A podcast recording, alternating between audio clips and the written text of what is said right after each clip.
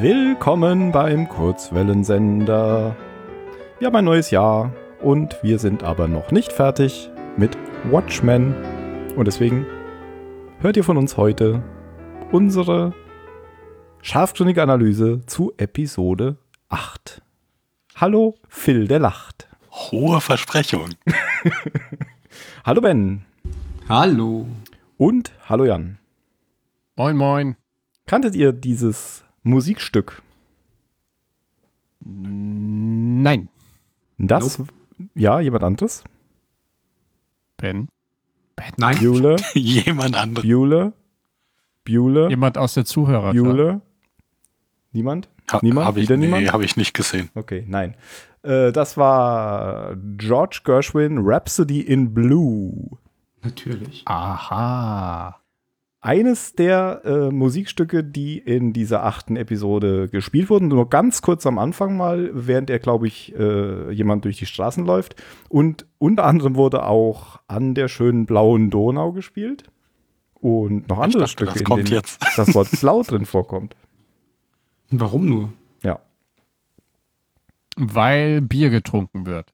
Richtig. Richtig. Blaues Bier. Blaues Bier. Ei, Ei, Bier. Das hätte man eigentlich, da, warum, warum gibt's, warum gibt's an dem Dr. Manhattan Day da kein blaues Bier? Gute Frage. Vielleicht haben es die Schlümpfe schnell getrunken. Es gibt ja auch dicke, blaue, nackte Marketing-Chance verpasst. Sag mal, wo kommt ihr denn her? Der hat nochmal nachgeguckt.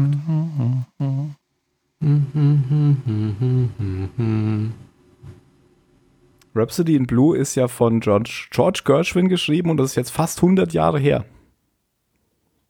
Deswegen hätte ich da eigentlich viel mehr von schreiben können. Der ist bestimmt schon 70 Jahre tot. Keine Ahnung. Ähm, spielen können, meine ich natürlich. Ja, so ein Jazz, ähm, Jazz, ganz bekanntes Jazzstück eigentlich. Und äh, hier natürlich enthalten, weil Blau drin vorkommt. Ja, die Folge heißt. Kommt ein Gott into eine Bar, ne?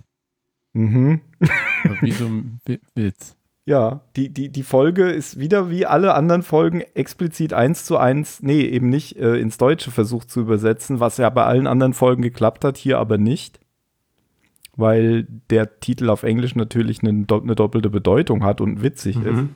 Weil auf Englisch heißt es ja, A God walks into a bar. Und a bar ist zusammengeschrieben ähm, und meint halt Angela a bar. Oder a bar. Ah, danke. Wie? Was? Äh, Habe ich, hab ich nicht gecheckt. Was? Oh. Aber das ist doch ihr Familienname. Ja, meinst du, da muss man erstmal gut sein mit Charakter. Aber sie haben sich ja auch in einer Bar getroffen. ja, Willkommen, eben. liebe Zuschauer, zu dieser tiefgründigen Analyse zu Episode 8 von Eine Person macht tiefgründige Analyse, die andere ist boah. Mind blown. What? oh mein Gott. Angela Eber, Mensch. Und äh, das ist doch Ja, witzig. woher soll ich denn das wissen? Guckst du ja erst nicht so, als ob wir das Folgen schon acht Episoden. Wer ist Dass wir quasi noch? fast durch sind. Mhm. Warrior Nun. Ah, das ist die, die, die Kollegin von Red Terror, ne? Mhm. Genau. Okay. Die, ist es. Ja, die mit dem Netz vom Kopf, ganz Ja, genau. ja, ja, Mhm. ja, ja, ja. Genau. Pirate Jenny Abar. Ist sie Querdenkerin. Genau. Ah. Die ist immer Salat. Willkommen, liebe Zuschauer. Wir werfen einfach alles in einen Topf-Podcast. Ja. Die Folge, ich weiß gar nicht, wieso ich in der letzten Episode damit angefangen habe, aber ich habe irgendwann damit angefangen, jetzt auch nochmal Regisseur und äh, Autor zu nennen. Das haben wir irgendwie lange weggelassen. Ich sage es jetzt einfach wieder. Wurde ähm, regiert von Nicole Cassell. So hörte ich, spricht man sie aus. Und die Folge wurde geschrieben von Jeff Jensen und Damon Lindelof. Der Chef himself hat mitgeschrieben. Und es ist die vorletzte Folge. Oh, und die nächste sehe ich gerade erst. See how they ist die letzte. Ja, Oh mein nein, Gott. der, der, der letzte Oh mein Gott. See how they fly und ich dachte kurz an S, aber da heißt es ja float oder auf Englisch. They float, nicht they fly. Ja. ja gut. Ja. Aber kommen wir erstmal zu dieser Folge. Wie geht's denn los? Victory. Mit einem Gott, der in eine Bar geht. Richtig. Ja, in, in, in Vietnam gibt es jedes Jahr zum, also ich, ich vermute mal, das ist der, der Jahrestag des Kriegsendes wahrscheinlich. Oder Ja, Jahrestag, an dem. Vietnam äh, Bundesstaat von den USA wurde, weiß ich nicht. Irgendein Jahrestag vom Sieg der, der USA über Vietnam auf jeden Fall. Vor allem ja Da- von Dr. Manhattan. Von Dr. Manhattan, genau. Und weil er da den, den entscheidenden Anteil dran hatte, ist halt dann, ähm, ja, verkleiden sich ganz viele Leute eben als Dr. Manhattan und das werden ganz viele, ähm, es gibt halt Straßen, Straßenparty und, Genau. und viel Blau. Genau. Und das ist schon abends, das heißt, da liegt ganz viel äh, Müll auf der Straße. Und da kommt so ein blauer Mann eben an und zieht sich aber dann noch eine blaue Maske auf. So eine Dr. Er hat auch so einen Maske. richtig schicken Anzug an. Hm. Ganz schnieke. Und dann läuft er durch den äh, im Bild erscheinenden Folgent Folgentitel A God Walks into a Bar in eine Bar. In die Bar. Und rennt direkt in Angela. Eine Nein. Bar. Ja, er sieht sie halt äh, am anderen Ende alleine an einem der Tische sitzen. genau. Bier trinken. Deswegen äh, auch, ähm, worauf haben wir vorhin noch Referenz bezogen? Bier. Auf blaues Bier, was es nicht gibt. Ja. Ja. Ach ja, blau sein, deswegen. Ja, genau. Ja, ja, ja.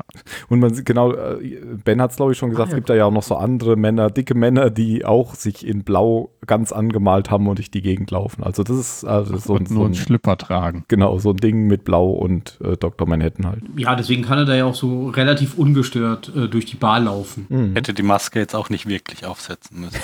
Nee, tatsächlich Stimmt. nicht. Ähm, Angela hat Uniform an, Polizeiuniform. Das heißt, sie ist Polizistin jetzt in Vietnam. Saigon wahrscheinlich. Diese, diese USA-Flagge an der Schulter mit einfach 75.000 Sternen, weil die ja gefühlt jetzt die halbe Welt erobert haben. mit den ganzen Bundesstaaten der Ach so, USA. ist mir gar nicht aufgefallen. Okay. Doch, ich Ja, habe sie nicht so gezählt, aber es waren Kreis dann doch mehr. angeordnet. Ja, genau, als Kreis angeordnet, weil zu viele waren. Mhm. Und sie ist äh, so ähm, betrübt, sag ich mal, und sitzt alleine da und ähm, eigenbrödelt so vor sich hin und trinkt ihr Bier. Ja, Genau. weil sie, sie, für, für sie ist es eben der, der Todestag ihrer Eltern. Das haben wir ja genau in der letzten Folge erfahren, wo man das sozusagen als Kind aus ihrer Sicht gesehen hat. Genau. Ja, und dann folgt so das wahrscheinlich weirdeste First Date aller Zeiten. Weil er, er sie ja, also er, er, er sich vorstellt und ihr irgendwie und sie zum Essen einlädt und ihr dann so nach und nach, nach und nach erklärt, ähm, warum das alles so passieren wird, weil er ist Dr. Manhattan und er kennt die Zukunft und deshalb werden sie irgendwann verheiratet sein und Kinder haben und und sie glaubt ihm natürlich kein Wort, sondern denkt halt, das ist irgendein Typ, der sie einfach nur anbaggern will, aber findet ihn zumindest unterhaltsam, weil er hat seine er hat seine Story irgendwie zumindest so gut drauf, dass sie nicht direkt irgendwelche Löcher in seine in seine Logik äh, poken kann. Das Komische ist ja, es ist ja dann nur für sie ein erstes Date, weil er ist ja in allen Hm. Zeiten irgendwie gleichzeitig. Ja, das sagt genau. er, das sagt er ja Ist ja total immer wieder. einfach.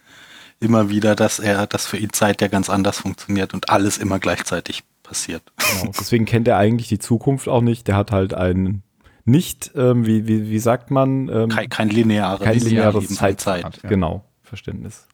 Somit halt auch keine Aktio und Reaktion, also kein Determinismus sozusagen, was ja auch erklärt, warum er so mächtig ist. Oder erklären könnte. Wa- Was, was meinst du mit kein Determinismus? Naja, äh, aus A folgt B. Also das, was ja Zeit ausmacht, das funktioniert ja nicht ohne Zeit, das aus A Deswegen B folgt. Verhält er sich auch immer so komisch. Des, äh, ja, deswegen ist er halt Gott gleich, würde ich sagen. Ja, aber, aber er hat doch schon dieses, weil Ding A passiert, passiert später Ding B. Und deswegen muss Ding A jetzt auch passieren, weil sonst kann Ding B später gar nicht passieren. Na, ist das wirklich so? Na ja, doch, sagt er schon. So, es ist wichtig, dass ich dir jetzt das noch nicht verrate, weil das weißt du jetzt noch nicht. Ich sag dir zwar schon mal so ein bisschen hint, hint, hinten ran, aber was weiß ich, du musst mich später, du musst mir später trotzdem noch die eine Frage stellen, weil sonst, sonst explodiert alles. Du musst mich auf dem Wasser stehen sehen. Also mir, fällt- mir fällt das Beispiel jetzt gerade nicht mehr ein, aber es gab da, es gab da so Momente, wo er gemeint hat, ja, nee, du musst es jetzt aber trotzdem machen. Ja, ja, er, er sagt ja zu ihr, du musst mich auf dem Wasser stehen sehen. In, an einem Punkt. Und dann sagt sie, okay, ich sehe dich. So what? Okay. Ja, und er erklärte ja dann äh, quasi äh, mehrere Zeitlinien parallel, die er gerade erlebt, also aus seiner Kindheit, aus seiner. Ja, es passiert ganz so unglaublich viel. Geschichte während Ja. diesem Date. Und auch unheimlich viel durcheinander, weil das ja genau das repräsentiert, wie er es sozusagen Ja. äh, versteht oder Genau. gleichzeitig sieht. Also es fängt, glaube ich, an damit, wie, wie er erzählt, dass er auf äh, Europa, auf diesem Jupitermond, Leben schafft. Und da, sehen wir jetzt eben, dass er zum Beispiel hier die ja, Namen, also halt die, die Bediensteten von oh Gott, Von Adrian Adrian White. Wade. Wade, ja. Wade, Adrian Wade, genau. Also, dass er da auf Europa alles, dass, dass er die erschaffen hat. Auch da in diesem, in diesem See, dass er damit angefangen hat, Genau. diese, diese Babys, die er da nachts rausfischt oder Embryos, wie auch immer. Das ist der, so entsteht Leben auf Europa, weil er das so wollte. Das, das, genau, das wird jetzt eigentlich so äh, alles erklärt in, in dieser, diese ganze, dieses Ja. ganze Mysterium rund um Adrian Wade wird sozusagen in dieser Folge erklärt. Warum, genau, was- und dann springt es aber zum Beispiel wieder direkt in, in seine eigene Kindheit. Genau. Und das erklärt aber dann wiederum, ähm, das hat ja, hängt ja auch da, damit zusammen mit Europa, weil in seiner Mhm. eigenen Kindheit ist er dann ja auf so einem, ich glaube, englischen Landhaus. Und Ja, ja, es hängt Ja. alles, es, Genau. es hängt alles miteinander zusammen, aber eben auch, was du ja gerade schon meintest, er erzählt es halt nicht linear, weil dann, dann hätte er halt am Anfang angefangen. Ach so, ja, ja. Mhm. Ja, erzählt einfach mal das, dann das und das und alles zusammen ergibt quasi eine zusammenhängende Geschichte, aber die, wie Phil schon sagt, Man muss ihm auf jeden Fall stimmt gut halt. zuhören und zu viele, zu viele Biere sollte man vielleicht nicht trinken, weil dann, dann kann man ihm irgendwann nicht mehr folgen. Und wenn dann mit Ei. Mit Ei. Mit, Ich habe doch nie ein rohes Ei zu mir genommen. Ich glaube ich auch nicht. Ich weiß es nicht mehr. wenn, dann Also waren es so Nur aus Filmen, dass es so, dass das krasse Typen irgendwie als Katerfrühstück oder so zu sich nehmen. Und dann an der Salmonellenvergiftung sterben. Mega schlau. Richtig coole Typen. Ja. Nochmal zu Europa. Also ähm, gab es da eigentlich einen Plan, warum er das macht? Ich habe es, glaube ich, nicht ganz verstanden. Ja, weil, weil, weil er, weil er Jude ist. Okay. Also deshalb Ja. flieht er mit seinem Vater. Also die, seine Mutter hat sich irgendeinen Fashion SS-Typen geangelt und sein Vater ist mit ihm dann äh, nach, nach England Geflogen. geflohen. Ganz kurz, ich, ich, danke, dass du mir das erklärst mit Europa, meinte ich aber den Er meint das andere. Europa. Ach so, Im Deutschen ist das echt schwierig. ja. Aber das macht nichts, wir können doch erst über das Europa reden. Ja, machen wir chronologisch. Also über der Europa, denke ich, hat er, also er hat ja gesagt, ähm, er hat da Wasser gefunden, Geysire und so weiter, die es ja auch wirklich gibt. Europa ist ja ein Wasserweltmond. Und ich könnte mir vorstellen, dass selbst Dr. Manhattan mit Wasser einfacher arbeiten kann, ähm. Leben zu erzeugen, als jetzt irgendwas anderes. Aber man Ja, er wollte einfach ein Paradies schaffen. Genau. Ja, genau. Und er wollte für Das sich einen alles. Rückzugsort und weil er ist ja jetzt auch nicht der äh, gehypteste Mann gewesen nach einer bestimmten Zeit. Jan, jetzt wo du euphorisch sprichst, übersteuerst du leider. Du musst dein Mikro ein bisschen runterdrehen. Oh nein. Jetzt Also das hat er ja die, diesem Pader von, von, von diesem englischen Schloss, wo er hinfliegt, den hat er das ja, den hat er das ja versprochen. Weil die auch Genau. Leben machen wollten. Genau. Und dass er etwas Großartiges erschaffen soll. Nachdem sie ihm die Bibel geschenkt haben. Ja, nachdem Genau, er sie beim Leben beobachtet hat. haben. Ja, ja, ja, genau, okay. Aber das war, das ist, beantwortet jetzt, glaube ich, schon so ein bisschen meine Frage. Das war jetzt nichts, von dem irgendjemand was weiß, dass er das da gemacht hat. Also es war jetzt kein Projekt wie ich befreie Nee, Vietnam. Das war auch nix Nee, nee. für irgendjemand. genau, das Genau, war für, das war für für sich ihn. selbst sozusagen. Richtig. Ja. Ja, okay. Ja. Weil, weil der sozusagen das, was er in seiner Kindheit da hatte, da wieder erschaffen hat. Das, was er da kennengelernt hat, weil diese Bediensteten, das sind ja genau diese Schlossherren da von diesem Schloss, wo, wo sie gewohnt haben, er und sein Vater.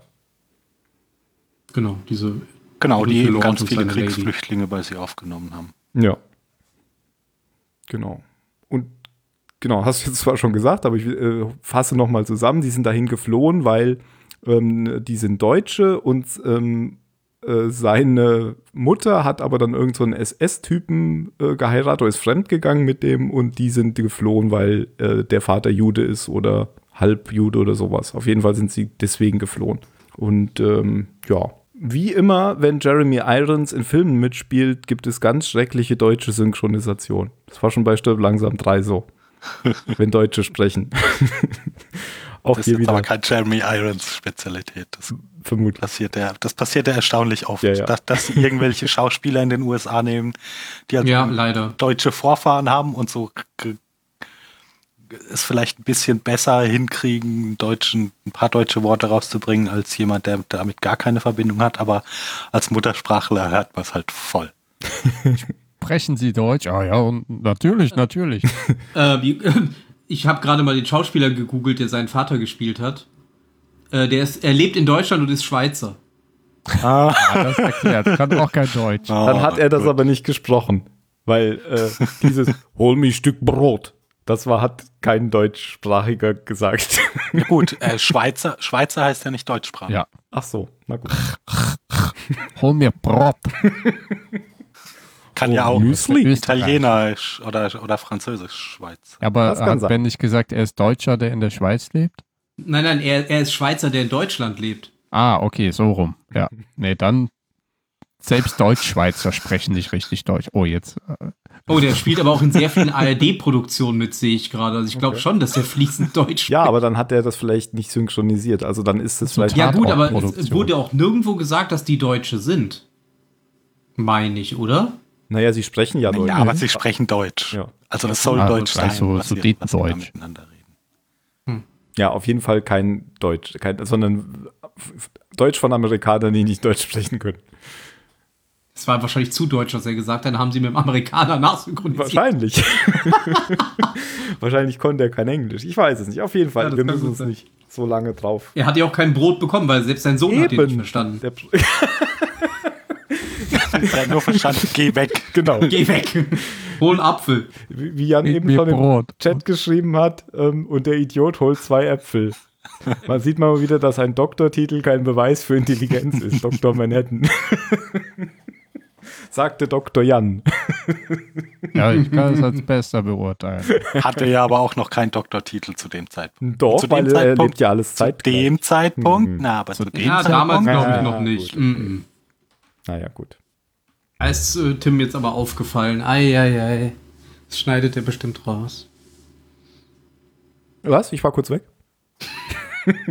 und äh, mit den Äpfeln geht er ja dann, versteckt er sich wieso auch immer in einem Schlafzimmer und ertappt die, ähm, die Schlossherrin und den Schlossherren beim Liebesakt und wird dann erwischt.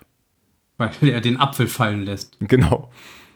Und äh, die sind ihm dann aber nicht böse oder so, sondern dann kommt das dann, ist ganz schön progressiv für die 30er Jahre des 20. Das Jahrhunderts. stimmt.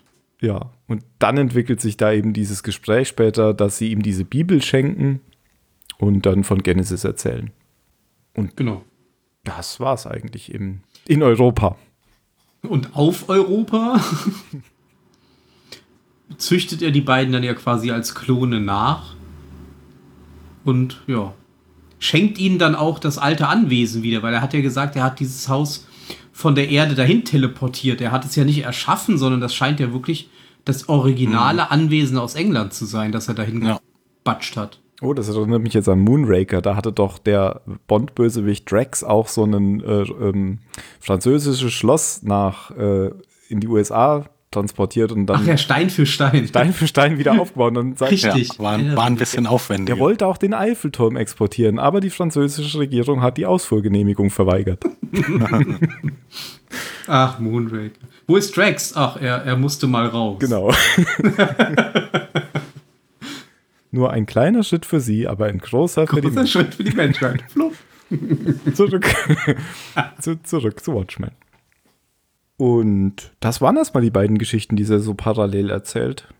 Und in Saigon erzählt er dann, also er will ja Angela rumkriegen, weil er sich in sie verliebt hat. Und zwar natürlich auch erst in der Zukunft. Das kommt ja, wird ja später noch erklärt. Aber für ihn ist das ja dann gleichzeitig und will sie dann immer zu einem Date, ähm, ja, rumkriegen. Und Phil, du hast genau schon gesagt, sie glaubt ihm kein Wort, aber weil er das so charmant macht, äh, die connecten da schon so ein bisschen und deswegen lässt sie sich drauf ein. Jo. Dann erzählt ihr ihr auch immer mehr von ihrer Zukunft. Ähm, und und dann, dann sagt er noch irgendwie, dass jetzt, das Lied, was jetzt spielt, wird, da ist dein Lieblingslied. Dann sagt sie, das war ein bisschen witzig, weil sie erst so kurz mitspielt, dann sagt sie, wow, dieser Song, ich habe ihn noch nie gehört. und dann sagt er, und jetzt ist es, ab jetzt ist es dein Lieblingslied. Tun- Tunnel of Love oder so. Mhm. Kann, Genau. kann auch eigen, also es ist ja ein sehr, sehr cheesy Anmachspruch, ne? Bei so einem Mhm. Date. Wo man dann eigentlich so seinen Finger in den Hals stecken möchte. Aber irgendwie hat es ja funktioniert. Er ist ja auch so, so ganz eloquent und ruhig, aber nicht überheblich. Ja, was ich in dir, also immer wieder kehrt es ja zurück in die Bar in Vietnam, wenn die beiden sich gegenüber sitzen. Und ich habe halt erst gedacht, weil die Kamera immer sehr kurz auf seine Hände fokussiert oder eine, äh, nicht eine totale, wie nennt sich das Gegenteil? Ein Close-up auf seine Hände macht, dass er irgendwas beeinflusst. Mhm. Also zum Beispiel da wirklich, äh, er zeigt dann ja auf den, auf den Plattenspieler, Mhm. dass er so Dr. Manhattan-Zeug macht, dass es wirklich das Lieblingslied ist, aber dann ist es halt das zukünftige Lieblingslied, ja. das dann auf eine andere Art und Weise ein Dr. Manhattan-Trick ist. Ja, die Kameraführung ist da ja, glaube ich, nur so, weil einfach nie sein Gesicht zu sehen ist. Mhm. Ja. Ja. Ich dachte eigentlich schon, das ist die Stimme von Kerl die ganze Zeit, aber irgendwann sagt sie, seine Stimme ist anders. Aber es war trotzdem Ja, die ähm, Stimme von Kerl, oder? Nein. Nicht? Wenn Nee. sich, Nee, also höher. wenn es die war, dann war die verstellt, weil Ja, wenn er sich schon. verwandelt, dann Klingt sie schon anders, ja. Aber ich dachte, das wäre sie trotzdem gewesen. Egal. äh, vielleicht war sie es, aber eben enorm ver verändert. Ja, und dann gibt es ja dann noch so ein paar Details, dass er ihr erklärt, äh, in sechs Monaten, glaube ich, ähm, äh, gibt es erstmal ein Break-up. Also äh, zoffen sie sich und, und, und machen Schluss. Aber dann finden sie doch wieder zusammen. Ja, weil sie ihm sagt, er soll gehen. Und das ist, ich finde das auch so komisch, weil er forciert das ja richtig. Weil sie fragt ihn ja in, in Saigon, äh, woher weißt du das? Ja, ich schlafe gerade mit dir und da fragst du mich das. Ähm, und ähm, du fragst mich, wo ich bin. Ich sage, ich bin bei unserem ersten Treffen und so weiter und so fort. Und die liegen dann ja auch nebeneinander im Bett, weil natürlich versaut sowas ein bisschen die Stimmung. ähm, und er pusht sie ja richtig in die Richtung, komm, sag es. Sag, dass du mich nicht mehr oder dass ich gehen soll. Bis sie es schließlich sagt und dann geht er. Wo ich auch denke, ist der Typ wirklich überall oder versucht er einfach so stur Sachen hera heraufzubeschwören, wo er die, die Kontrolle hat, dass, ähm, dass den anderen keine wirkliche Wahl bleibt. Wisst ihr, was ich meine? Mhm. Ja, das ist ja auch am Ende, ja- ich meine, da reden wir am Ende nochmal drüber, aber er hätte ja, ich sage es mal, er hätte ja auch die Möglichkeit gehabt, das Ende zu verhindern, das wir sehen, tut er ja Ja, bewusst ja, nicht. ja, aber, Wa- aber halt, das ist halt eben die Frage. Ja, ich glaube, er, dieses Determinismus. dieses ist so, ob er das es ist so wirklich kann oder festgeschrieben quasi. Es muss so passieren in seinem Genau, das ist, hat ja eher was mit Schicksal dann zu tun. Hm, Also ich finde, das kann man nicht wirklich beantworten, weil es kann ja durchaus sein, er, er hat es schon fünf Millionen Mal versucht und, Und- und er ja, hat kann einfach gelernt, wenn, da, wenn ich versuche, das auf Teufel komm raus zu ändern, dann, pass- dann passiert es anders und, und wahrscheinlich noch irgendwie, also vielleicht hat er auch einfach schon gelernt, dass es eben, dass es halt so funktioniert und dass er das nicht beeinflussen kann, dass er das Ergebnis Meinst dann nicht ändern kann. da gibt es Multi, also er kann wirklich multiple Zeitstränge, ob das jetzt in dem Universum gibt oder nicht sehen, oder Nö. er kennt nur das eine und weiß Ich halt. glaube, er kennt nur das eine und, und, und genau, er, er er weiß halt, wie es passieren wird. Aber entweder, entweder versucht er halt gar nicht, da, dagegen aufzubegehren oder, oder er hat halt einfach schon gelernt, dass es, dass die Dinge so passieren, wie sie passieren werden, weil sie sind ja schon so passiert. Also das ist ja auch so sein Erleben. Die Dinge sind ja, Ja. so passiert. Mhm, genau. Genau, aber er hat eine Lücke. Und wie es zu dieser Lücke kommt, das wird jetzt eigentlich direkt erklärt, weil nachdem sie nämlich jetzt Schluss machen, geht er ja hilfesuchend zu seinem Kumpel, In die Antarktis. ja, der in einer Kumpel riesigen Adrian. Festung wohnt. Ist das etwas, was im Watchmen-Universum auch so ist? Weiß das jemand? Naja, äh, das weiß nicht, ob wir da, also nein, Entschuldigung, weiß ich nicht, aber dann will ich noch was anderes fragen. Okay. Meine Frage ist damit ja auch beantwortet. Na, vielleicht weiß es ja jemand anderes. Ich weiß es nicht, nee. Ich kenne die Comics nicht wirklich. Also hab's mal immer mal wieder kurz reingeguckt, so auf äh, weniger äh, legalen Wege, aber wirklich gelesen, bewusst habe ich die nicht. Das heißt, du hast am Bahnhof Kiosk drin rumgeblättert oder was? Genau, und immer einzelne Seiten rausgerissen. Okay. Gut, dann frag Phil. Haben wir schon drüber geredet und ich habe einfach nicht zugehört, dass sie ihm sein, seinen Körper dann aussucht? Nee. Nee, da waren wir noch nicht.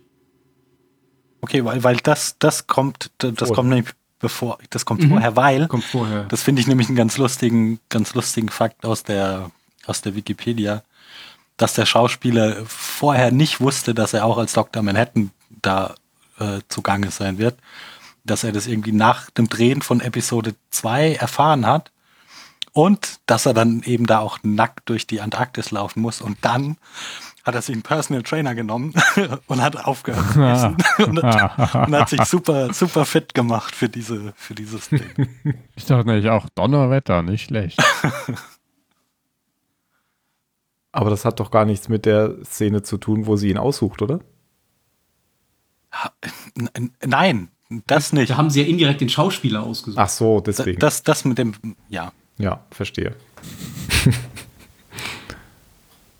er sucht sich ja Stell dann mal so, vor, sie hätte da einen anderen ausgesucht, dann wäre plötzlich in Ich aber doof geguckt plötzlich. ja, in allen Folgen wäre plötzlich dann ein anderer Mann ihr Mann gewesen.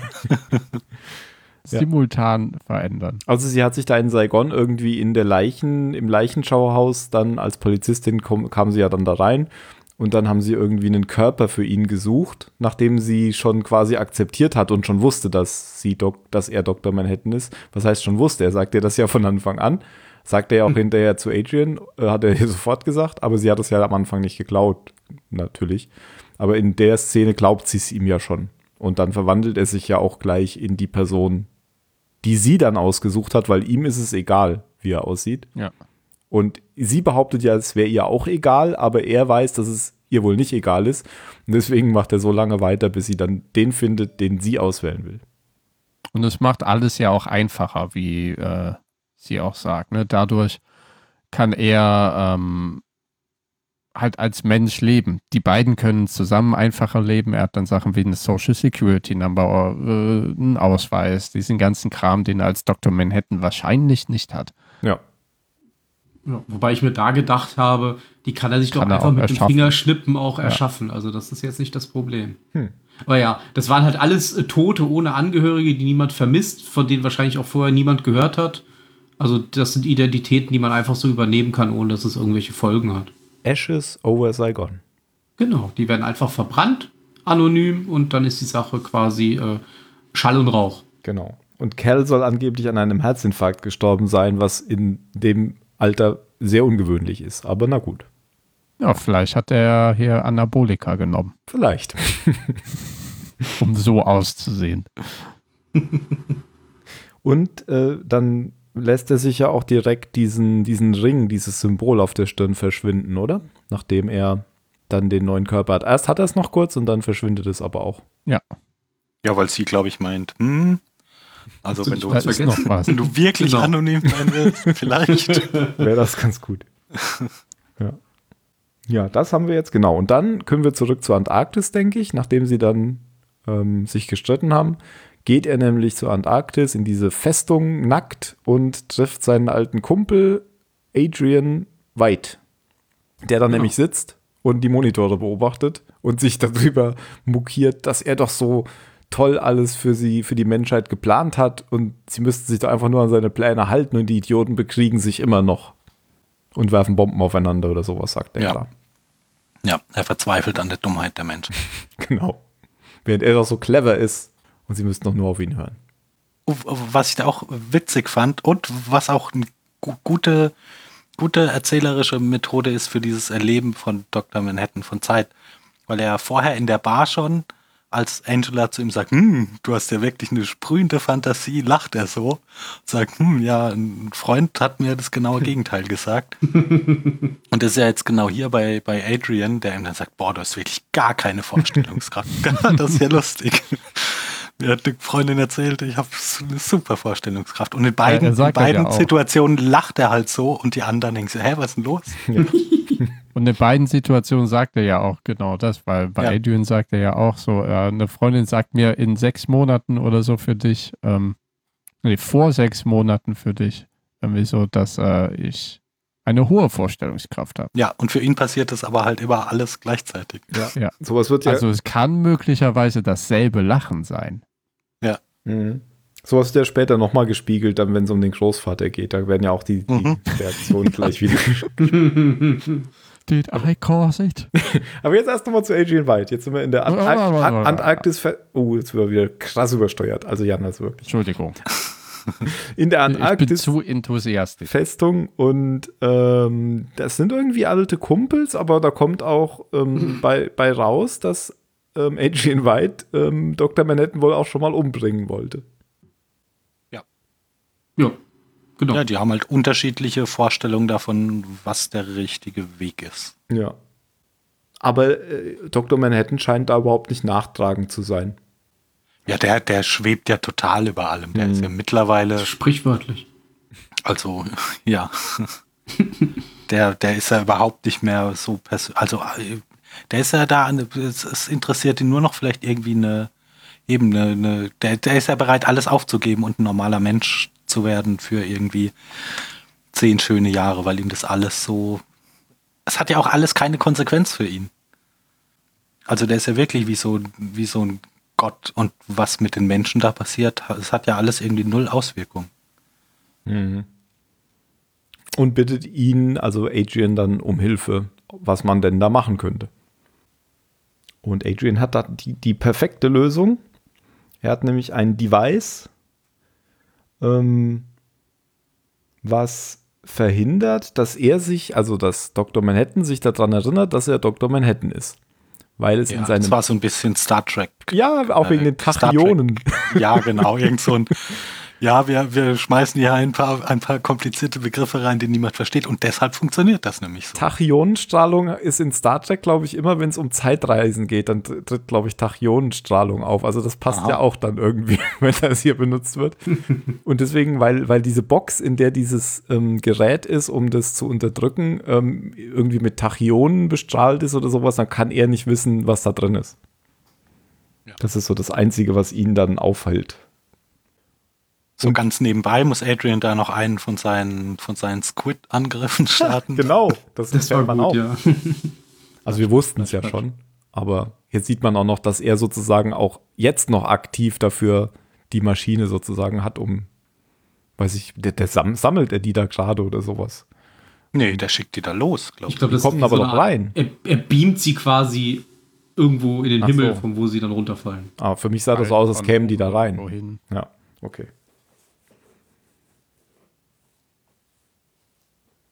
Ach so, dass, dass das nach unten weggebeamt wird dann sozusagen. Ja. Ja, das genau. fällt quasi Ja. da unten und fällt dann, weiß ich nicht, über Das ist dann New so York die Weltkugel oder so dann unten, wo das dahin fällt. Vielleicht. Ja, und mit diesem Ring kann er sich dann auf jeden Fall nicht mehr dran erinnern, dass er Dr. Manhattan ist. Ja, genau. Genau. Das ist Solange er den im Kopf hat. genau das Ding, was wir natürlich beim letzten Mal gesehen haben, was Angela aus seinem Kopf rausgeholt hat. rausgehackt hat. Ja.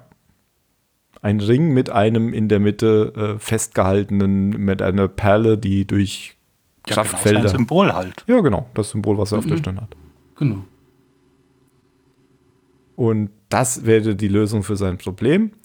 Und dann fragt also sagt er erst so hy hypothetisch, dass sowas die, die Lösung wäre. Dann fragt Dr. Manhattan, wie lange denn sowas dauern könnte. Und er meint, das habe ich schon vor 30 Jahren gebaut. Das war nämlich Plan A wie Amnesie. Amnesie. genau. Und äh, ich hatte aber dann lieber Plan B wie Blow-Up oder so ähm, versucht, um dich in die Luft zu jagen. Ich weiß nicht mehr genau, was er versucht hat.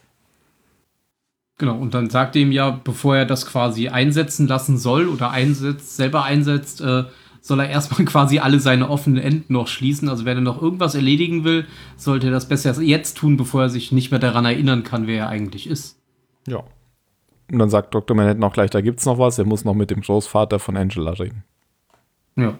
Und dann passiert das Unerwartete. Naja, dann kommt erstmal die, die als Gegenleistung, ob er, dann fragt er ja den Adrian, ob er sich irgendwas wünscht, oder was meinst du mit das Ach, ja, Unerwartete? stimmt. Nee, nee, ich meinte das, was so. er mit dem Großvater Ja, ja, okay, das kommt ja erst ein bisschen später, nachdem sie, er auf dem Swimmingpool steht. ähm, denn ich weiß gar nicht, wie die auf das Gespräch kommen, aber der fragt ihn, ob er was als Gegenleistung will, oder? Irgendwie so. Ob er was für Mhm. ihn tun kann. Genau. solange er noch was tun kann. Und dann sagt halt Adrian, er ist ja, findet es ja scheiße, dass die Menschen alle so undankbar sind und er hätte doch das Paradies geschaffen und ähm, sie sind, wollen das alle nicht annehmen und er sitzt hier in der, in der Antarktis und dann erklärt er ihm eben diesen Europamond und dass das ja sozusagen das Paradies sei. Und er erklärt ihm aber auch schon, dass er da weg ist, weil er es eigentlich nicht ertragen konnte, oder? Diese, dieses angebetet werden von Ja, denen. genau, dass die, die Bediensteten ihm quasi, ihn quasi wie ein Gott behandeln. Genau. Und Diese bedingungslose Liebe. Ich meine, der ist ja auch ein bisschen gottmäßig. Ja, ne? das stimmt. Ja. Aber das ist ja schon, also ich finde, es ist trotzdem logisch, dass Adrian das annimmt, finde ich. Also, weil er ist ja zum einen Ja. so frustriert von der Menschheit und also der hat wahrscheinlich das größte Ego von allen auf dem Planeten. Und wenn der hört, ja, es gibt ein Paradies und die Leute himmeln dich alle an und das, das also Mega geil. ja, wahrscheinlich die Entscheidung in seinem Leben, die er am meisten bereuen wird auch, aber da, dass er das erstmal annimmt. Ich wollte ja nur sagen, dass Dr. Manhattan sozusagen mit offenen Karten spielt. Man hätte ja auch sagen können, er schickt ihn jetzt dahin, ähm, auch wenn er weiß, dass es gar nicht so das Paradies ist, weil er noch irgendwie ihm eins auswischen will, da er ihn mal umgebracht hat. Aber da, da ist er ja nicht nachtragend. Nö, da Ich steht glaube, nicht. sowas geht dem total ab. So, Ja. Solche Sachen wie Rache oder so. Mhm. Ja. Aber genau, Adrian ist dann auch erstmal total begeistert davon, sagt, das klingt wunderbar. Und dann verschwindet er und ja, ist dann dort. Und Godspeed. ja. Und wir wissen, wie er hingekommen ist. Und er hat ja ein Richtig. echtes Problem, wenn er da wieder weg will, weil Dr. Manhattan ist ja nicht mehr da. Ja. Stimmt. Jetzt macht's für mich ganz Sinn. Ha. Warum er da so frustriert ist und das ein Gefängnis ist. Es, er wurde gar nicht verknackt für irgendeine Straftat, die er begangen hat. Ja, aber warum ist denn dann dieser Warden da und hält Das- ihn zurück? Das Das verstehe ist ich eine auch. gute nicht. Frage. Ja, das verstehe ich auch nicht. Das klären wir dann später. Aber ich hatte schon die ganze Zeit irgendwie so ein bisschen ein Déjà-vu jetzt bei der Auflösung dieser Geschichte. Was heißt Déjà-vu? Ist das, ist das irgend so ein, so ein Trope oder ist das irgendwas aus irgendwas Klassisches? So ein, so ein typisches, äh, dass das Paradies dann doch nicht das Paradies ist, wie man sich vorgestellt hat, sondern eigentlich die Hölle oder Ist sowas? das nicht immer so? Ja, vielleicht ist es einfach immer so. Ist das nicht wie unser Leben? Also er ist, er ist ja sozusagen zur Ewigkeit in diesem Paradies verdammt. Dadurch jetzt. Und das langweilt ihn einfach jetzt ungeheim, un, unheimlich. Das, das, das hat man ja jetzt auch rückblickend in den ganzen Folgen gesehen. Wie gelangweilt er von diesen ganzen Idioten da ist. Ja, er kann ja da auch sein Genie gar nicht mehr ausspielen. Also es, Ja, gibt, das muss keine, ja dann- es gibt ja keine Herausforderung. Ja, genau. Genau. Das sind ja auch wirklich Jahre, die er da ist. Also diese, diese, diese von äh, Zehn Jahre, Dr. oder? Manhattan angesprochene Katastrophe passiert ja zehn Jahre. Also nachdem die quasi zehn Jahre eine Beziehung hatten, Angela und er. Genau. Und ähm, ich glaube, nicht weit in diesen zehn Jahren hat er äh, Wade dann quasi nach Europa geschickt. Also der ist da bestimmt locker acht oder neun Jahre auf diesem Planeten gefangen, würde ich sagen. Mhm. Oder auf diesem Mond. Jeden Tag immer das Gleiche. immer der gleiche Vorgang. Jeden Tag Geburtstag.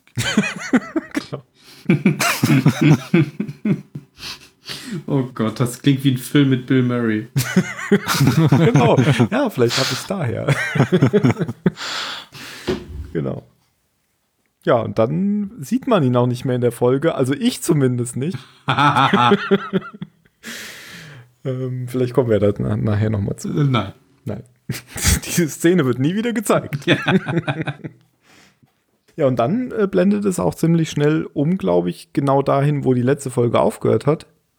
Nämlich, dass ähm, Adrian, Quatsch, Angela, Angela. Mhm. Angela mit dem Hammer blutbespritzt vor Kerl steht. Und Kerl dann jetzt sozusagen schwebt, rebootet. Und rebootet. Man sieht schön, wie das Licht wieder angeht. Kling. Das ist so dieser Moment, wenn du deinen Computer neu startest und das, das äh, Windows-Symbol erscheint. Ja. Wird. Oh Gott sei Dank. Das ganze Zimmer leuchtet blau. Bluescreen.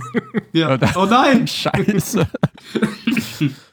ja, dann muss er sich erstmal so ein bisschen orientieren. Sie erklärt ihm so ein bisschen was. Aber er ist ja relativ schnell wieder up to date. Also ich hätte am Anfang gedacht, oh Scheiße, jetzt muss sie erstmal alles erklären und nichts funktioniert mehr und er weiß gar nicht, was los ist und fängt jetzt an, alles in Grund und Boden zu ballern, keine Ahnung. Aber er ist ja relativ gefasst und weiß eigentlich auch sofort wieder, wer er ist und wer sie ist und ja, seine Erinnerungen sind einfach wieder da. Da wird ja dann nochmal Bezug genommen auf diese Nacht, in der die Seventh Cavalry angegriffen hatte und der dann wohl im Instinkt Angela ähm, gerettet hat. Ähm, was ja, das war auch ja so eine Wade- I- Idee von Adrian. Ja, genau. Dass ihm das gesagt hat, dass äh, seine Fähigkeiten nur in einer großen Gefahr durch Instinkt oder so wiederkommen könnten. Genau, da, dass er da so ein, so ein Reflex noch hat, um sich irgendwie schützen zu können, aber dass er sich da dann auch nicht wird dran erinnern können. Das passiert dann halt einfach, aber er weiß es gar nicht. Ja. Mhm. Und dann verschwindet er und steht auf dem Pool. Genau. Und die Kinder sehen ihn erstmal. Die Kinder sehen ihn auch, ja. Angela ist ein bisschen angepisst und äh, geht dann raus und stellt ihn zur Rede. Und er ist aber ganz wie immer und äh, erklärt, warum er jetzt auf dem Pool steht. Und Ja, Und er teleportiert ja auch die Kinder zu dem Großvater, stimmt, um sie, weil er weiß ja, was als nächstes passieren wird in den nächsten zehn Minuten und deswegen wollte er nicht, dass die Kinder im Haus sind. genau. Und dann kommt die Szene, die ihr gerade schon angesprochen habt, dass so eine typ- typische, ähm, was ist jetzt Ursache und was ist Wirkung bei Zeitreisen-Szene ist. Nämlich die Szene, wo er mit dem Großvater redet. In New York. Und Gleichzeitig. gleichzeitig, genau, Ja. mit Angela in Tulsa. Ja, genau. Fand ich sehr schön. Hat mich überrascht, muss ich tatsächlich sagen. Und da kommt, müssen wir gleich noch ein bisschen drauf eingehen, was es denn jetzt äh, bedeutet. Aber es war auch schon ganz lustig, äh, wie diese Szene dann beim Großvater war, weil er hatte ja irgendwie von diesem Chief der Minutemen, dem Chef der Minutemen, dieses Haus vererbt bekommen. Und da geht er nämlich dann hin und äh, klingelt erstmal und sagt, er ist Dr. Manhattan. Und daraufhin wieder zu. macht der Großvater einfach die Tür wieder zu. und dann geht er halt durch die Tür. Ja, wie das Superhelden halt so machen. Genau. Und dann erzählt er ihm von Angela. Und der Großvater kennt erstmal keine Angela. Der sagt dann aber, sie hatten aber einen Sohn. Und der Sohn hatte eine Tochter. Und meinte der Großvater so, ach so funktioniert das. Das macht sie zu ihrer Enkelin. Genau. Ach, so funktioniert das. ja, er spricht ihn ja auch auf seine Vergangenheit als Hooded Justice, Justice an. Also, genau. Dass er seine Geheimnisse kennt und so weiter. Und ich meine, er ist durch zwei Türen gelaufen. Hm. Genau. Und hat auch noch den Stuhl nach vorne bewegt. Und hat er schon noch voll. Ja, also er hat dann schon schnell verstanden, dass das Dr. Manhattan ist, hat dann nur nochmal nachgefragt, warum der denn nicht blau ist. Es gab in der letzten Zeit einige Änderungen in meinem Leben. Und dann, dann sagt er das Angela, während er auf dem Pool steht. Und Angela sagt dann, sie muss ihn, sie, er soll den Großvater etwas fragen. Ja. Ja. Da habe ich mir schon so gedacht, ja, das ist bei Zeitreise-Dingen ist das nie eine gute Idee, Informationen von Zeitlinie A nach Zeitlinie B zu Ja, gehen. aber sie war ja in dem Moment ein bisschen unter Stress. Sie hat Ja. da, glaube ich, gerade nicht so richtig viel nachdenken können, weil ihre Kinder waren weg und er hat gesagt, hier die Seventh Cavalry ist da und ich werde sterben. Das ist die große, das ist die große Tragödie, in der unsere Beziehung endet, wovon ich dir ja von Anfang an erzählt habe. So, wir haben zehn gute Jahre und dann endet alles ganz furchtbar. That's now. Aber hätte sie, ähm, hätte sie Mr. Blue, äh, Mr. Dr. Manhattan gesagt, er soll jetzt ihren Großvater töten, dann wäre es kein Großvater-Paradox geworden. Ja, das ist richtig. Das stimmt, weil sie war ja schon geboren. Genau.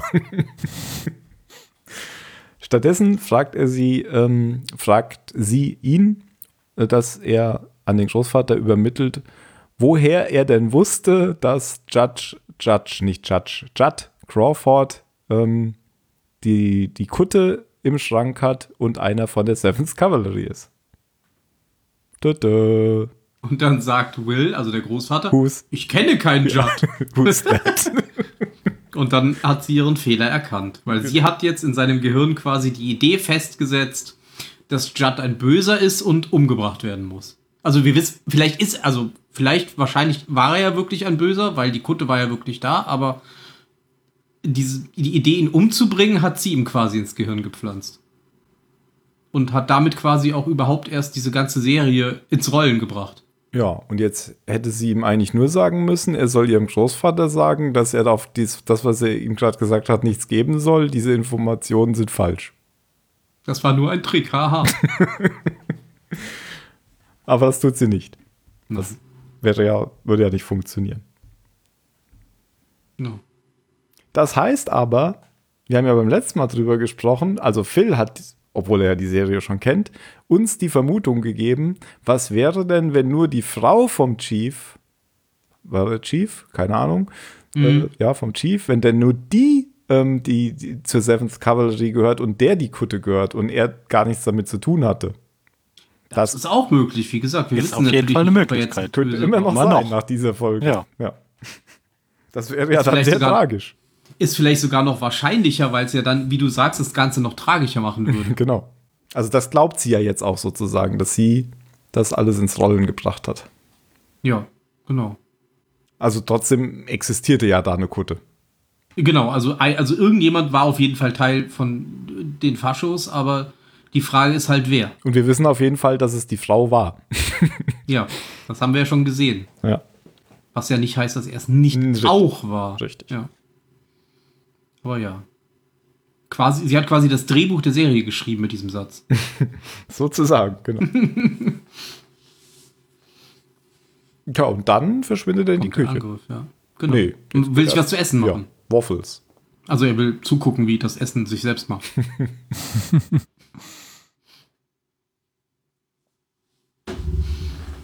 Aber das schafft er ja leider nicht, weil sie macht die Eier kaputt. Mm. Sie ist richtig schlecht drauf. Ja, und dann erklärt er ihr halt nochmal, dass das unabwendbar ist. Dass die Feinde schon vor der Tür stehen. Genau. Oh ja, die sitzt in dem Auto da gegenüber auf der anderen Straßenseite. Und er erklärt ja auch genau den Plan, dass die da eben so, die haben da so eine so eine Tachyonen äh, Partikelkanone und damit werden sie mich fangen und irgendwo hin teleportieren und umbringen. Ja. Genau, so ist das eben. So läuft das hier. Ja, ganz ruhig und sie ist aber halt eben wie sie ist und sagt, scheiß ich drauf, ich bringe die jetzt alle um. Und damit er und das ist der Moment, in dem ich mich in dich verliebe.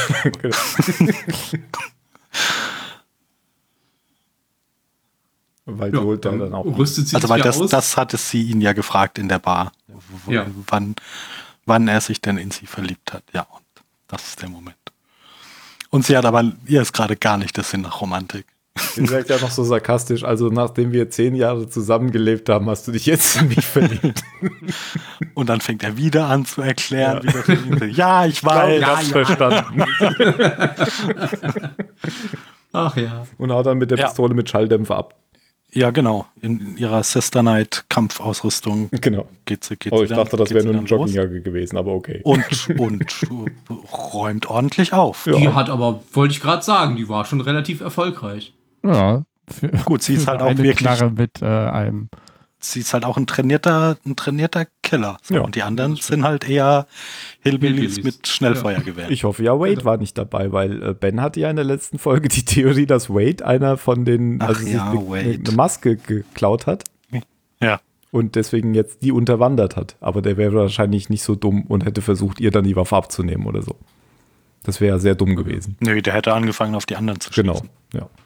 Ja, irgendwann wird sie dann halt doch überrannt, weil es dann doch zu viele werden. Sie versucht ja dann noch den, den Pickup mit der Partikel, äh, mit der Tachionkanone zu rammen. Nicht Aber- den falschen Begriff für die Kanone verwenden. Ja, tut mir leid. Wir könnten die Schildpolarisation umdrehen, damit. Äh nee, äh, genau. Das versucht sie, aber ich hab's nicht genau mitbekommen. Ist der Wagen, also ist der Motor kaputt geschossen worden? Auf jeden Fall hält der, rollt der Wagen aus, bevor er den Pickup erreicht. Ah, nee. Doch.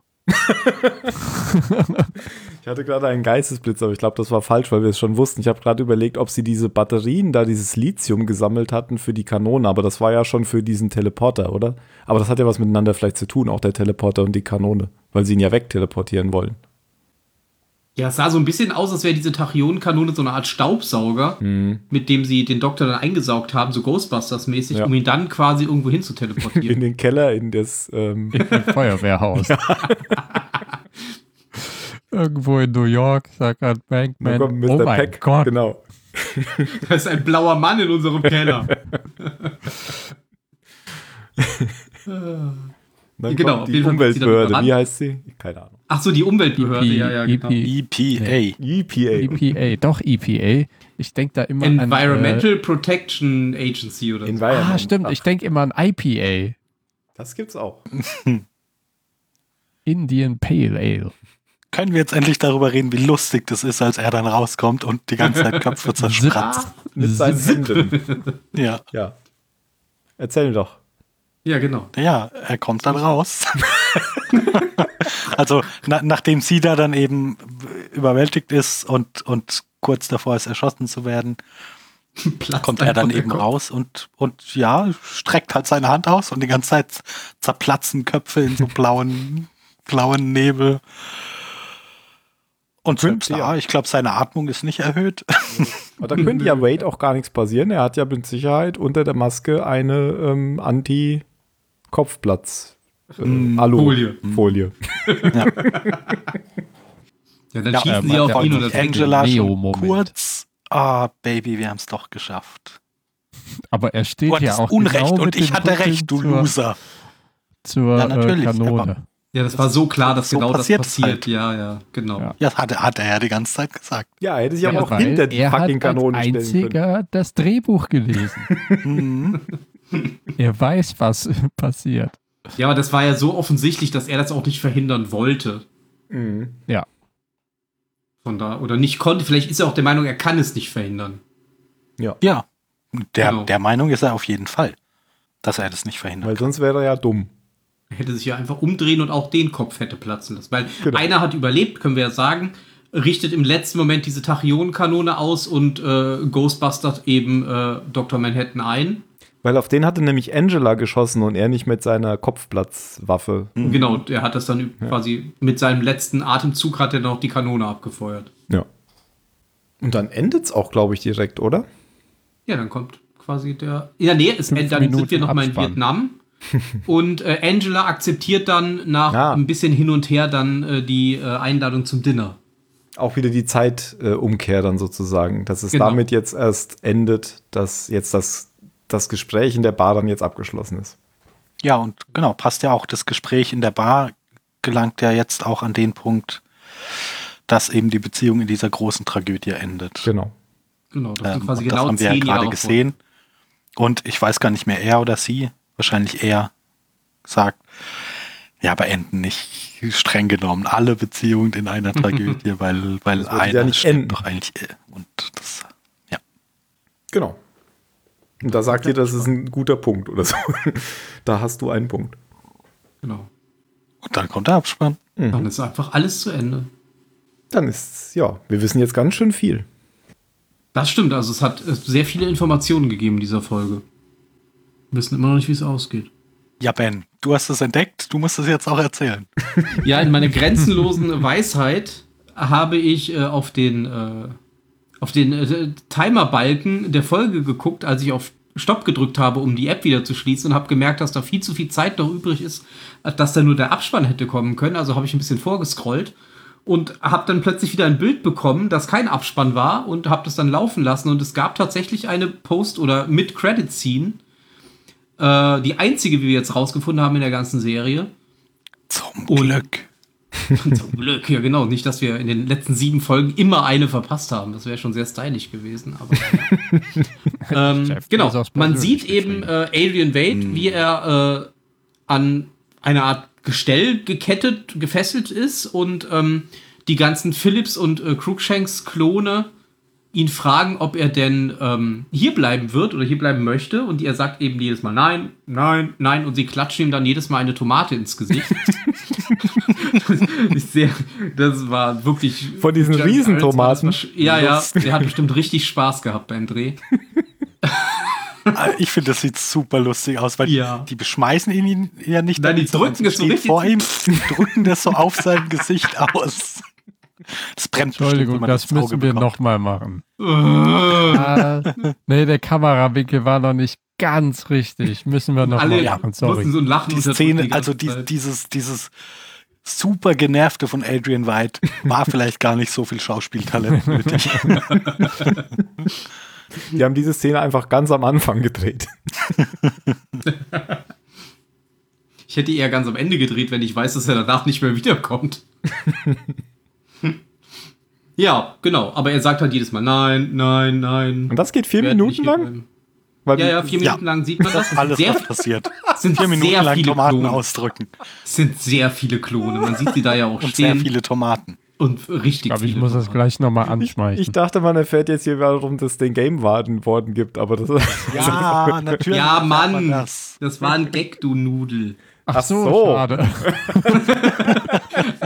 Also sagen wir so, es sind schon ein paar Tomaten, die ihr ins Gesicht bekommt. Auf jeden Fall Ja, ich glaube, äh, blendet die Szene dann. zwei. Ja, drei, glaube ich, oder? Ein, ein Paar. Ja. Achso. ich hätte mir Äh, doch vorstellen können, dass sie es vier Minuten lang machen. Du kannst auch immer wieder zurückspulen und es immer wieder gucken, dann sind es auch Ja. vier Minuten. Irgendwann blendet die Szene dann in, in seine Zelle, weil er sitzt jetzt in einer Zelle tatsächlich und liest ein Buch. Und ähm, der Game Warden kommt rein. Das Buch hat bestimmt irgendeine Bedeutung, aber ich kenne es halt nicht. Ich habe auch jetzt nicht den Namen im Kopf. Aber er sagt irgendwas dazu. Es geht wohl um Fog Einsamkeit Dancing. und so weiter, aber Ja, keine Ahnung. ich bin Weiß nicht auch belesen genug in, in Wie heißt klassischer Literatur. Weiß ich Fog nicht. Dancing. Ah, Fog Dancing. das? Auch noch nie was von gehört. Dabei bin ich doch so belesen in klassischer Literatur. Oh ja, das bist du. Dog Dancing schlägt mir Google vor. Hundesportart aus den USA. Übung für Anfänger, mir auch. Fressnapf.de. Vielleicht ist es ja auch, vielleicht ist es ja kein echtes Buch, Ja, Das kann sein. sondern ein Watchmen-Buch. vielleicht. Ja, ja, also dann erzähl mal weiter, Ben. Ich bin gespannt. Was ist jetzt mit dem Game Warden? Es gibt ein Da ah, ah, ah, ah. Warte. Warte. Schneid die Pause gleich raus. Nö, ich glaube, das macht er erst schon in ein paar Tagen. Also in der, in der Watchmen-Wiki gibt es einen Artikel zu dem Buch, aber das scheint kein echtes Buch zu sein. Fog Dancing is a dystopian political thriller novel by novelist Max Scheer. Keine Ahnung. Die Share? Scheer? Genau, die heißt Max mit zweitem Vornamen. Was ist der erste Vorname? Habe ich auch gerade überlegt. Tommy, Au. Ronnie. Okay. Keine Ahnung. Nö, wohl nicht. Gibt auf jeden Fall einen Artikel äh, auf der Watchmen-Wiki. Ich poste gleich den Link. Ähm, zurück, genau. Also ähm, der, ähm, der Game Warden kommt eben in diese Zelle und bringt Adrian Wade den obligatorischen täglichen Kuchen. Und das ist auch so witzig, wenn er meint, wenn du jetzt noch anfängst, Jolly Good Fellow zu singen, dann kotze ich dir auf Kotze deine. Stiefel.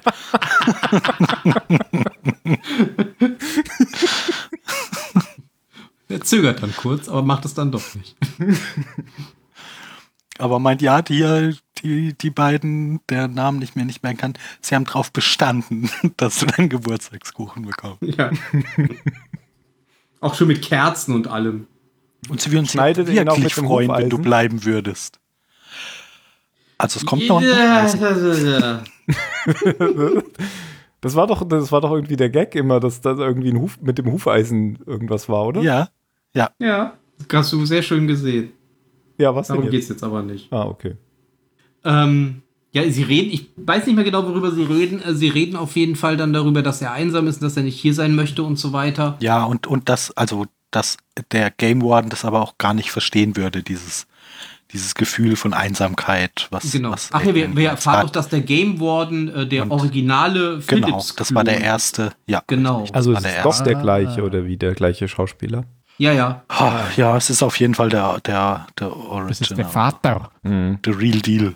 Nee, nee, es ist Ja. der, der erste Philips-Klon, also quasi die, Ja, ja, ja. äh, was man Ja. am Anfang gesehen hat, die ersten beiden, die er gezüchtet Genau, hat. genau. genau. Also man weiß war nicht, das was mit halt. Eva passiert ist. Ja, stimmt, genau. Und er fragt ihn dann halt, was denn jetzt, was, was ist denn los? Warum ist denn das Paradies nicht gut genug für dich? Und Adrian meint, "Ah, das ist, das ist nicht, das ist nicht mein Zuhause und meine Kinder verlangen nach mir. Genau, er sagt ja dann, Und, und er wird halt nicht braucht gebraucht hier. Genau, hier, Genau. hier ist das Mhm. Paradies und, und im Paradies werde ich, werde ich nicht gebraucht. Okay. Und Und dann, ist halt jemand, der quasi, ja. Das kann er, damit kommt, kommt er nicht klar, wenn er einfach nur da ist. ja. Und dann sagt der Game Warden noch zu ihm so ein bisschen patzig, dann genießt einen Kuchen und geht. Und dann genießt Adrian seinen Kuchen. Indem er, er sieht nämlich etwas schimmern und dann reißt er den Kuchen auf und dann liegt da das Horseshoe drin. Das Hufeisen, also doch. Ja. Und dann fängt er an zu Also lachen, reißt das Ding aus dem Kuchen und fängt an, äh, sich einen Tunnel zu graben aus seiner Zelle.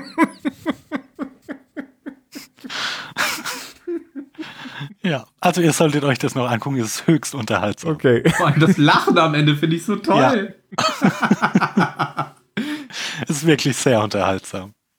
Weil in der ersten Folge hat doch immer der Philips mit dem Hufeisen versucht, den Kuchen zu schneiden. Ja. Oder So.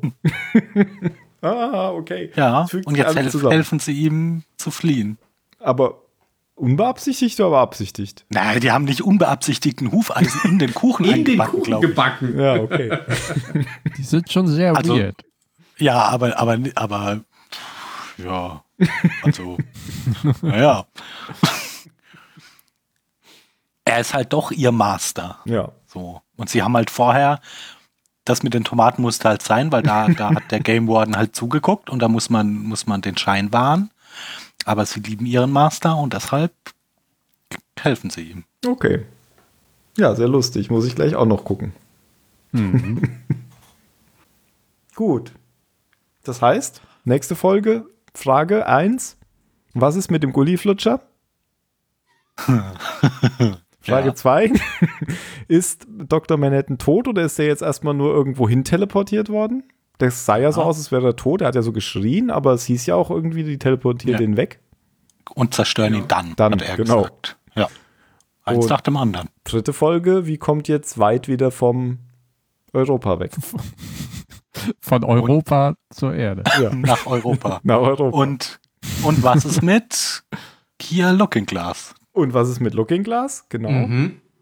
Und was passiert mit, ach noch, das haben wir ja noch schon so mitbekommen, äh, Agent Blake hat ja noch gelebt. Sie wurde ja schon verhört in der letzten Folge, dann nachdem sie in den Keller gefallen war.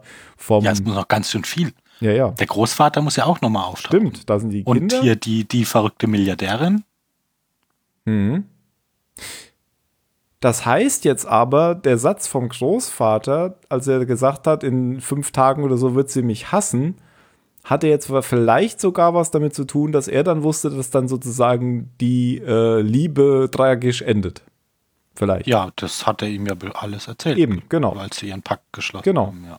Weil ich hatte ja gedacht, das hätte was mit den Nostalgia-Pillen zu tun, als er das äh, erzählt hatte, dass er sie hasst, äh, dass sie ihn hasst, weil er seine, weil sie seine Erinnerungen ähm, mitbekommt. Aber dann, ich glaube jetzt nicht mehr, sondern dass es dann tatsächlich. Aber warum sollte sie dann eigentlich ihn hassen? Weil, ach, keine Ahnung. Sie sollte dann sich hassen, weil sie hat sie mir erzählt. Na gut, auf jeden Fall ähm, irgendwo, irgendwo hat es damit was zu tun. Genau, Lady True hast du schon gesagt und die Millennium Clock fehlt auch noch. Also Ah, fünf, Lady sechs, True, genau. sechs äh, Punkte mindestens. Aber Nummer eins, was, wer ist der Gully-Flutscher? Das interessiert mich auch brennend. Oh, was ein Typ. Ja, diese Thesen werden wir beim nächsten Mal versuchen zu beantworten, meine Damen und Herren. Gibt es noch etwas zu Dr. Manhattan zu sagen? Nö, glaube nicht. Nö. War dieses Device eigentlich auf, auf äh, Basis seiner Stirnmaserung designt? Da War ja auch so ein Kreis. mit ja, da wurde nie Ja, was drüber gesagt, drin. aber das Ja, war aber einfach es so. sieht genauso Ja. aus. Warum hat er eigentlich diese Stirnmaserung? Aber weil er ja At Atom. Ach so, Atom, okay, logisch. Das ist ein Atom mit einem Elektron. Ach. Star Trek-Erklärung. Von wann ist Watchmen ursprünglich? Aus den 50ern schon? Nee. Ja, also ich glaube, diese ganzen dystopischen Comics sind alle eher so ab den 80. Also ich weiß es nicht. Ja, muss ja, hat ja auch was mit Kalten 50ern Krieg und so zu tun mit Atomen. Ja, ja. okay. Und äh, also in den 50ern waren die Superhelden eigentlich alle immer lieb und und und und äh, patriotisch und ja. ja, Okay. Captain America. Oder der, die, die trollige Version von Batman. Robin? Mhm. Adam West. Genau. Ich weiß schon. Wen hat der Adam West nochmal gespielt? Ähm, war das bei Family Guy oder bei Simpsons? Bei einem von beiden hat der Adam West äh, den Schulleiter oder so gesprochen. Ich glaube bei, bei Family Ahnung. Guy. Irgendwo hat er auf jeden Fall äh, dann nochmal mitgespielt in hohem Alter. Der ist ja letztes, letztes. Jahr oder so gestorben, glaube ich. Also noch gar nicht so lange her. Jetzt kommt wahrscheinlich wieder raus, 2003 gestorben. Family Guy. Family ja, Guy. aber es Okay. muss man uns zugute halten, dass die letzte Zeit einfach sehr ineinander übergeht. Genau, seit 2003 eigentlich das gleiche.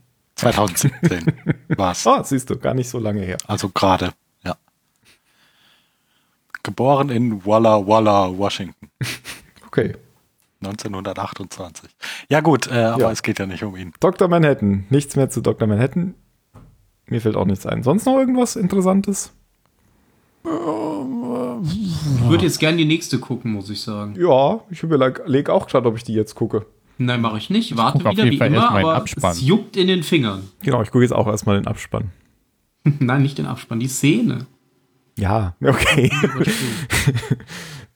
Ich gucke nur den Abspann. Ich habe dann doch den sofort Fun Fact Lächeln. gefunden, damit der, er das, die, also um, um sich komplett blau airbrushen zu lassen, hat es zweieinhalb Stunden gedauert. Und um die Farbe wieder runterzukriegen hinterher, muss der eine Stunde mit Reinigungsmitteln an sich arbeiten. Ja, ich dachte, da kommt jetzt raus, hat acht Stunden gedauert. Das ist wie wenn du versuchst, Radioaktivität von dir runterzuschrubben. Du wirst dann einfach mit so eine Besen die ganze Zeit abgerieben.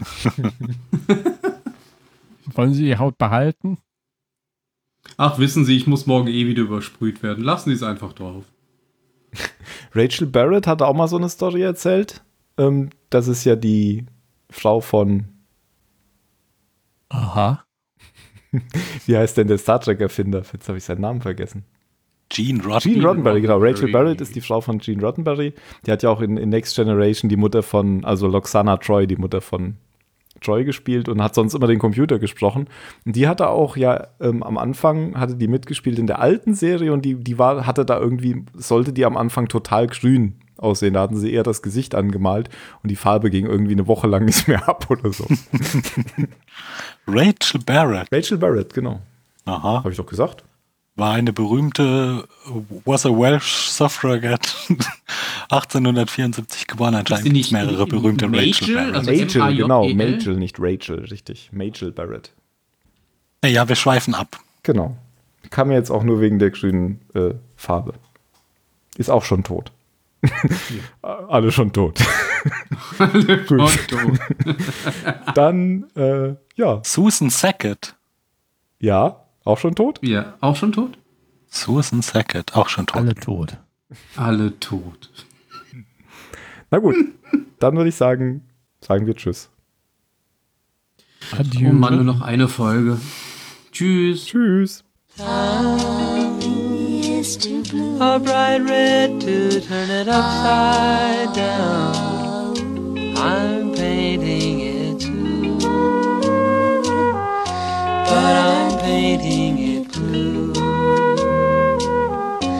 Call me